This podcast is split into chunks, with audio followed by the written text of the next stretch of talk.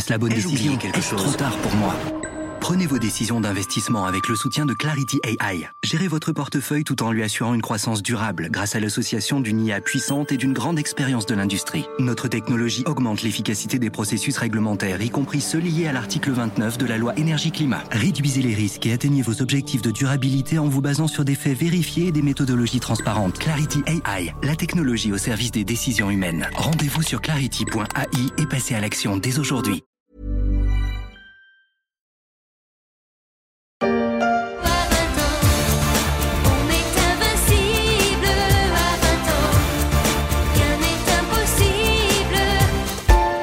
L'euro a 20 ans et c'est du sérieux. En une génération, il est devenu la monnaie commune de plus de 340 millions d'habitants.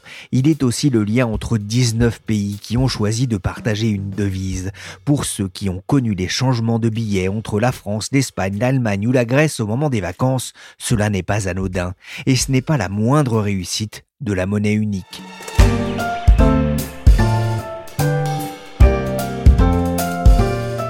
Je suis Pierrick Fay, vous écoutez La Story, le podcast des échos.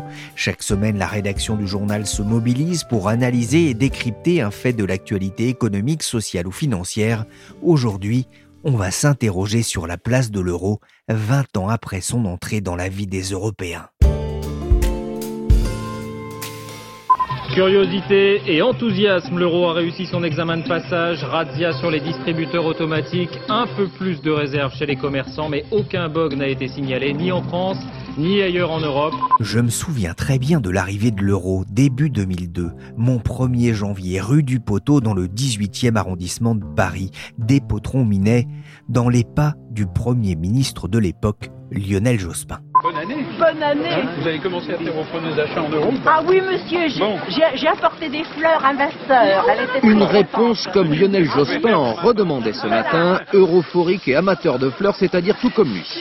Celles-là, là, Après être passé chez un distributeur, Lionel Jospin était allé faire quelques courses au milieu des micros et caméras. Des roses pour sa femme, du vin, des marrons en boîte et du pain. Un pain de seigle au prix de 6 francs 80 ce qui avait valu au Premier ministre un GMS, un gros moment de solitude lorsqu'il avait donné aux commerçants la somme de 7 euros, un peu cher pour un morceau de pain, même en 2022. 7. Léger flottement dans la boulangerie. Euh, vous me rendez 20 centimes en euros si vous les avez.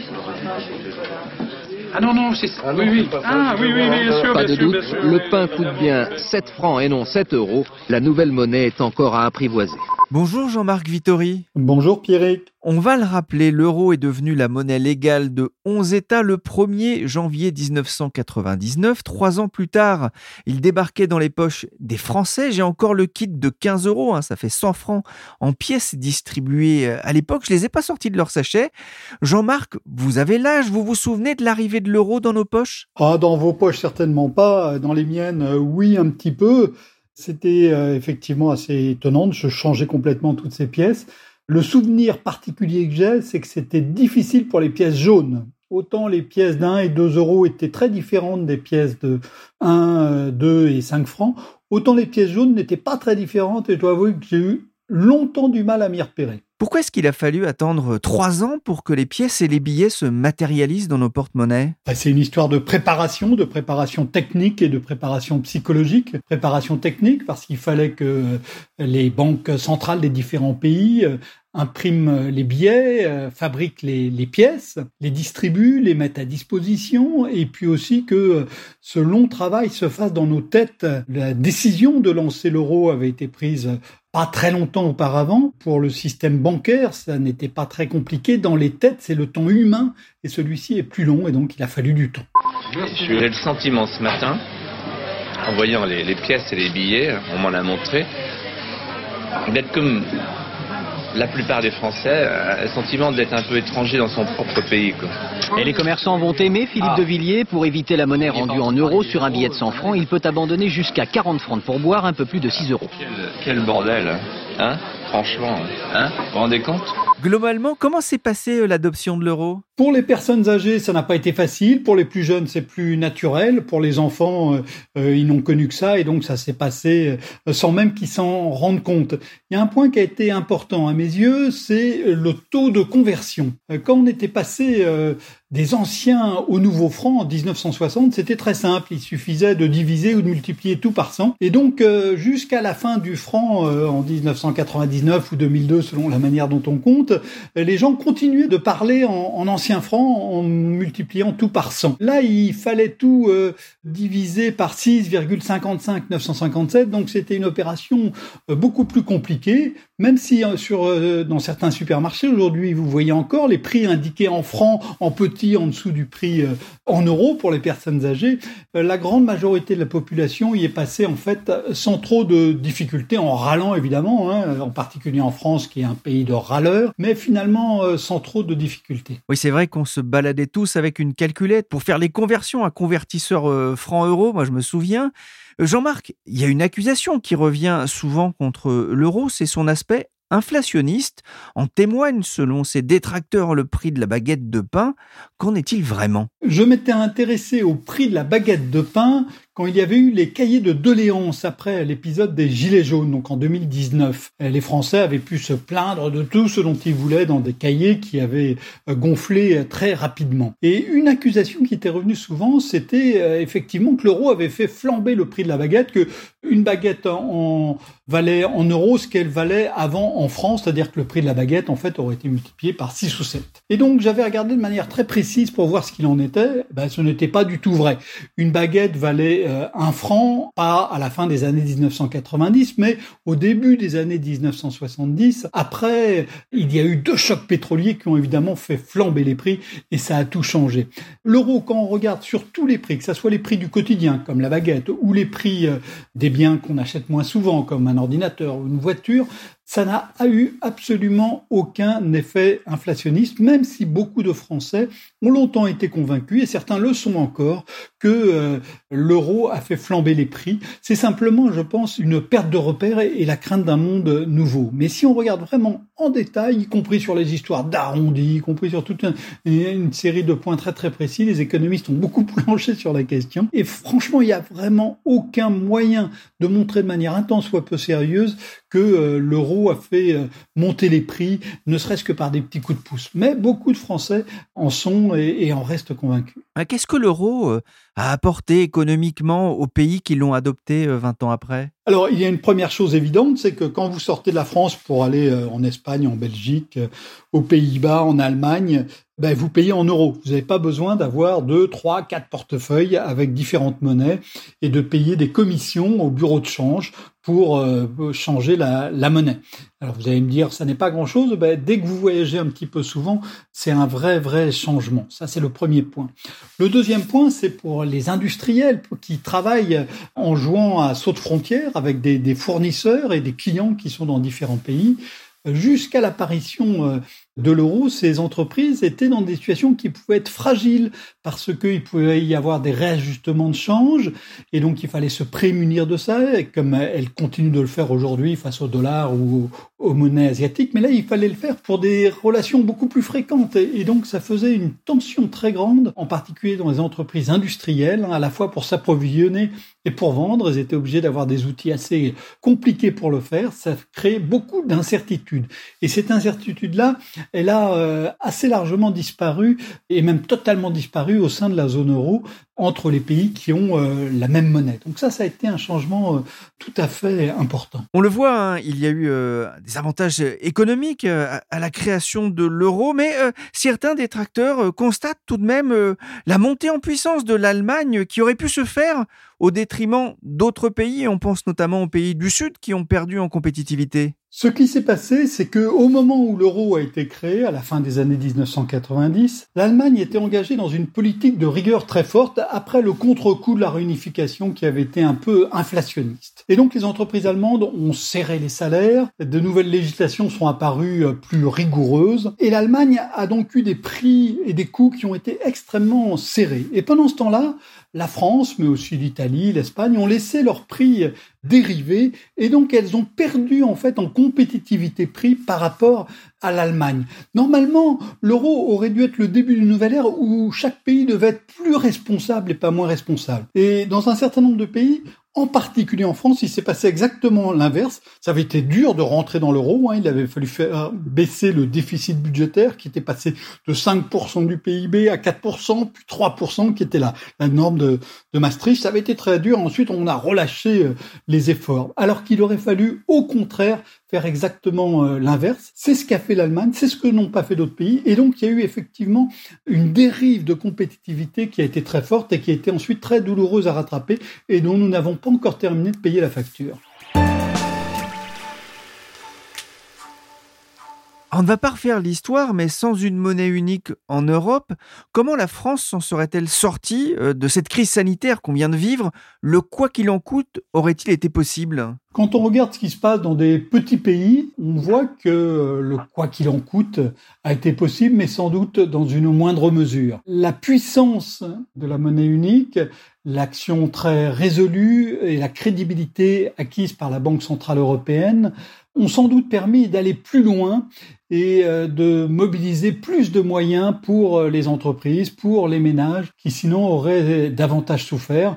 Quand on regarde l'ampleur hein, des moyens investis par les pouvoirs publics pour euh, aider la population, les entreprises pendant cette période très très compliquée, il paraît assez vraisemblable que la puissance de l'euro a donné davantage de marge de manœuvre. Jean-Marc, vous suivez aussi la, campagne présidentielle euh, pour les échos. Je vous sens très impliqué, très, très intéressé par ce qui se passe hein, dans cette campagne euh, présidentielle 2022. Ce qu'on remarque déjà, c'est que contrairement à 2017, la monnaie unique n'est plus remise en cause? Elle est effectivement beaucoup moins euh, dans le débat qu'elle ne l'était il y a cinq ans. Je pense qu'il y a deux raisons euh, importantes qui expliquent euh, ça. La première, c'est que en 2017, Marine Le Pen avait dit qu'il fallait revenir sur cette monnaie unique, qu'il fallait revenir au franc. Et ça lui a sans doute coûté beaucoup en termes d'image. Et d'ailleurs, dans euh, les débats internes qu'il y a eu au sein de ce qui s'appelait le Front National à l'époque, après la défaite de Marine Le Pen, ce point a été apparemment assez débattu. Et euh, le Rassemblement national a maintenant une ligne politique assez différente sur la question. Donc le premier point, c'est parler contre l'euro face aux Français, ça n'est pas très sérieux, et donc euh, on met cette question sous le boisseau. La deuxième raison, c'est que on a bien vu pendant la crise sanitaire, et on en parlait à l'instant, que l'euro a été une ligne de défense tout à fait efficace, que la Banque centrale européenne a joué son rôle à fond et sans hésitation, et donc, euh, il est difficile dans ces conditions de dire arrêtons cette histoire, revenons à un monde antérieur euh, qui n'était pas si beau que ça. Et donc, euh, oui, on peut dire là-dessus qu'il y a un, vrai progrès. Et on le voit aussi plus largement à l'échelle européenne. Il y a un sondage très régulier que fait la Commission européenne qui s'appelle l'Eurobaromètre. Et on voit que dans pratiquement tous les pays de l'Union, le soutien à l'euro n'a jamais été aussi élevé qu'au cours des derniers mois, justement après la gestion plutôt réussie par la Banque Centrale Européenne de son côté de la crise Covid.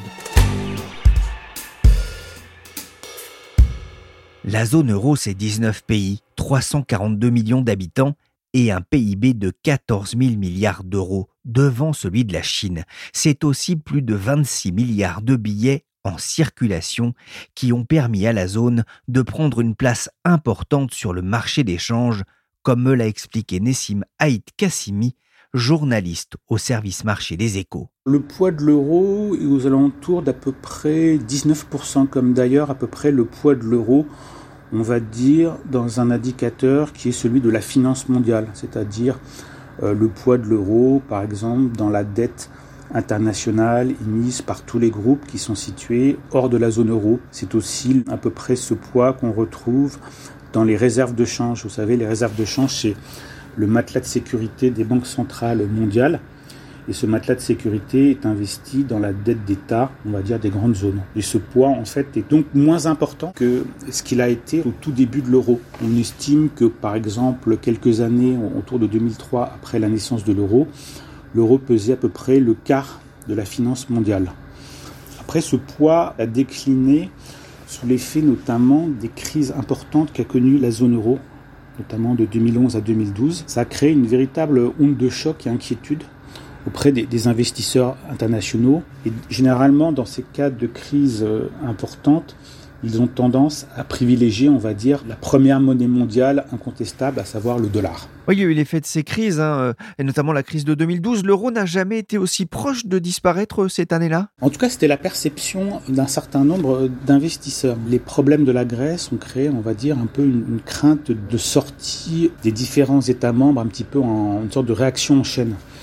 Après la, Grèce, les, marchés se sont interrogés sur des pays autrement plus importants pour l'unité euh, de l'Europe, à savoir euh, l'Italie, l'Espagne, le Portugal. Ça a été une phase de, très grande tension et d'incertitude sur, on va dire, euh, l'avenir du projet européen.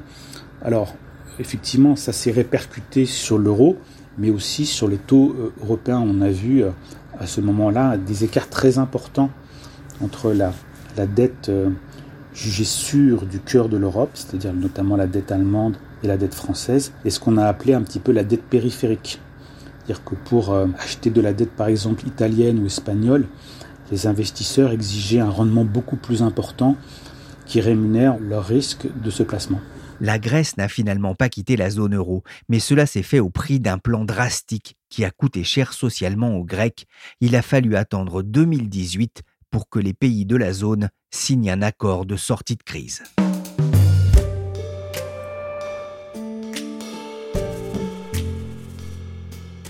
Vous le disiez, l'euro euh, pèse environ 19% de la finance mondiale. Il pèse aussi 11% du PIB euh, mondial, donc il pèse un peu plus sur la finance que son poids économique, j'ai envie de dire. Mais ce déclin, il est aussi lié peut-être à, la montée en puissance du, yuan chinois? Ah, Exactement. C'est un des grands enjeux, est un des grands défis de la monnaie chinoise de réussir son internationalisation. À l'heure actuelle, la monnaie chinoise circule assez peu hors des frontières. Pékin veut contrôler de manière assez importante les, flux de capitaux, qu'ils entrent ou qu'ils sortent de Chine. Mais elle veut aussi qu'à terme, sa monnaie chinoise soit un, instrument qui serve aussi ses intérêts politiques, géopolitiques, financiers. Et puis, on va dire aussi que de manière plus euh, conflictuelle, Pékin veut aussi que sa monnaie devienne un rival du dollar. On connaît tous les tensions économiques et commerciales qui sont nées euh, entre les États-Unis et la Chine.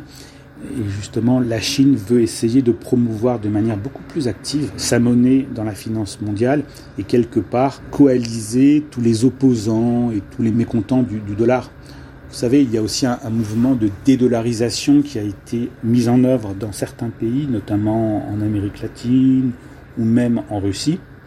Et ces pays estiment que subir une influence monétaire par le biais d'une monnaie, quelque part, entraîne une perte de souveraineté. Ainsi, la Chine veut promouvoir beaucoup plus sa monnaie et quelque part, l'euro est pénalisé par peut-être une proactivité des institutions européennes qui est moins forte celle de Pékin. ça veut dire que l'euro ne peut pas profiter non plus de ce mouvement de dédollarisation pour remplacer le, le dollar peut-être comme monnaie mondiale de référence à l'avenir? Il le peut dans une certaine partie, puisque par exemple, on peut estimer que la Russie voudra peut-être davantage commercer avec l'Europe en euros qu'en dollars. C'est quelque chose qui est quand même peut-être plus naturel. Donc, quelque part, la domination du dollar, elle reflète aussi la puissance de ces institutions financières, la puissance de Wall Street la puissance aussi quelque part de l'attractivité américaine. Si les gens aussi achètent du dollar, c'est pour investir aux États-Unis et profiter par exemple des euh, investir sur les GAFA. C'est d'ailleurs un des leitmotifs de l'administration américaine, d'ailleurs qu'elle soit républicaine ou démocrate, c'est que le acheter du dollar, c'est aussi avoir quelque part une forme de confiance dans l'économie américaine, dans son dynamisme, dans le fait que certes c'est une économie extrêmement endettée, mais elle se remet plus vite que les autres des crises financières ou économiques. Elle est plus dynamique, elle est plus innovante. Donc tout ça, c'est à la fois aussi un marketing du dollar, hein, une manière de vendre sa monnaie à l'échelon international. Et de ce point de vue-là, l'Europe est peut-être désavantagée parce qu'on peut estimer que d'ailleurs tous les pays ne sont peut-être pas alignés sur la volonté de voir un euro très internationalisé. Certains estiment que l'euro devrait peut-être d'abord servir à résoudre les problèmes des Européens plutôt que d'avoir une place importante à l'échelon mondial. Nessim, le prochain défi de l'euro, il est numérique? Alors oui, comme tous les pays, ils sont tous avec un peu plus de retard que les autres.